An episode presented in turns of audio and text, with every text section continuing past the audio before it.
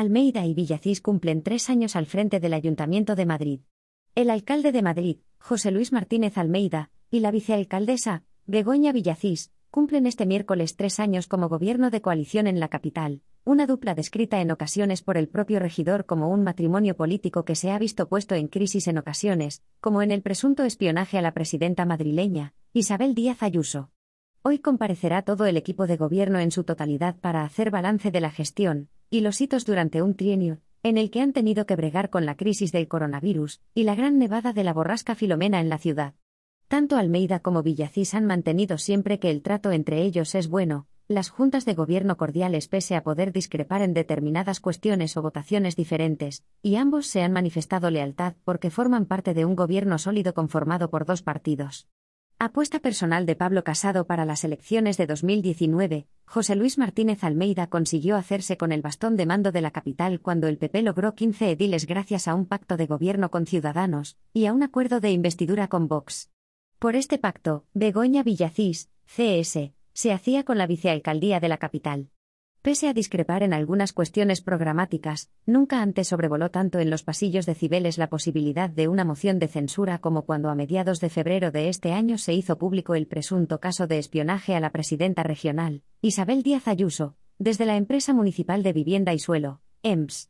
Los naranjas no tardaron en comparecer, y lamentar que su socio de gobierno les hubiera dejado al margen de la investigación que el alcalde había afirmado momentos antes que se había realizado. Fue la primera vez que la vicealcaldesa manifestaba que no ayuda a confiar en el socio de gobierno enterarse al mismo tiempo que el resto de los madrileños del caso.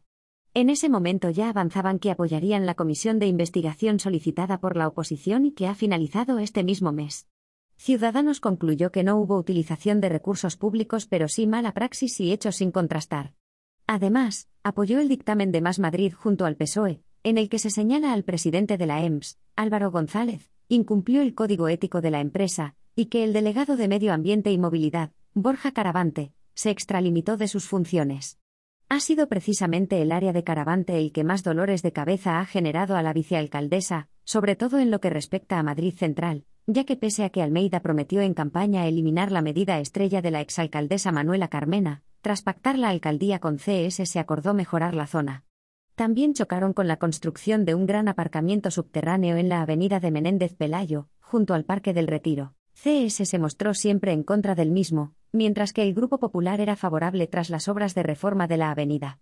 Este proyecto contó con el rechazo de la mayoría en el Pleno del Ayuntamiento en febrero de 2020, cuando CS se alineó con Más Madrid, y pesó en contra del proyecto dejando solo al PP ya que Vox se abstuvo. Ya a finales de julio, tras el reconocimiento del paisaje de la luz, el alcalde aseveró que el Ayuntamiento de Madrid no hubiera adoptado una decisión final sobre el parking ideado para la avenida Menéndez Pelayo sin consensuarla con el Consejo Internacional de Monumentos y Sitios y Comos y con la UNESCO.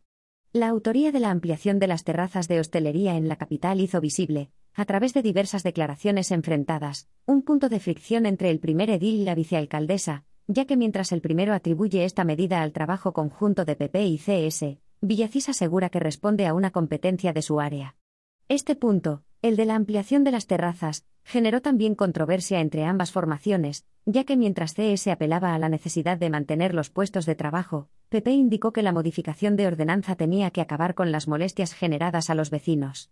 Tanto el alcalde como la vicealcaldesa reiteran cuando se producen divergencias en el equipo de gobierno que ello se debe a que son dos partidos políticos diferentes y que, por tanto, piensan de forma distinta en algunos aspectos. Los últimos sondeos de cara a los comicios de 2023 en Cibeles dan la victoria al PP de Almeida, que ya ha manifestado su intención de concurrir, en una cita en la que Ciudadanos resistiría, y lograría permanecer en el consistorio pese a la debacle nacional.